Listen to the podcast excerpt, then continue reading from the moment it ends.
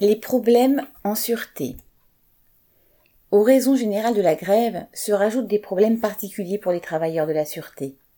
Ainsi, alors qu'il manque des effectifs partout, plus d'une dizaine d'agents prêts à être embauchés ont été refusés car ils ont raté un examen de certification.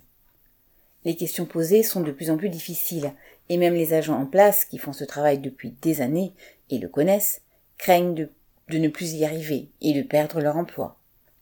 C'est d'autant plus hypocrite que toute l'année, les patrons de la sûreté sont sur le dos des salariés avec des procédures, des caméras qui les surveillent.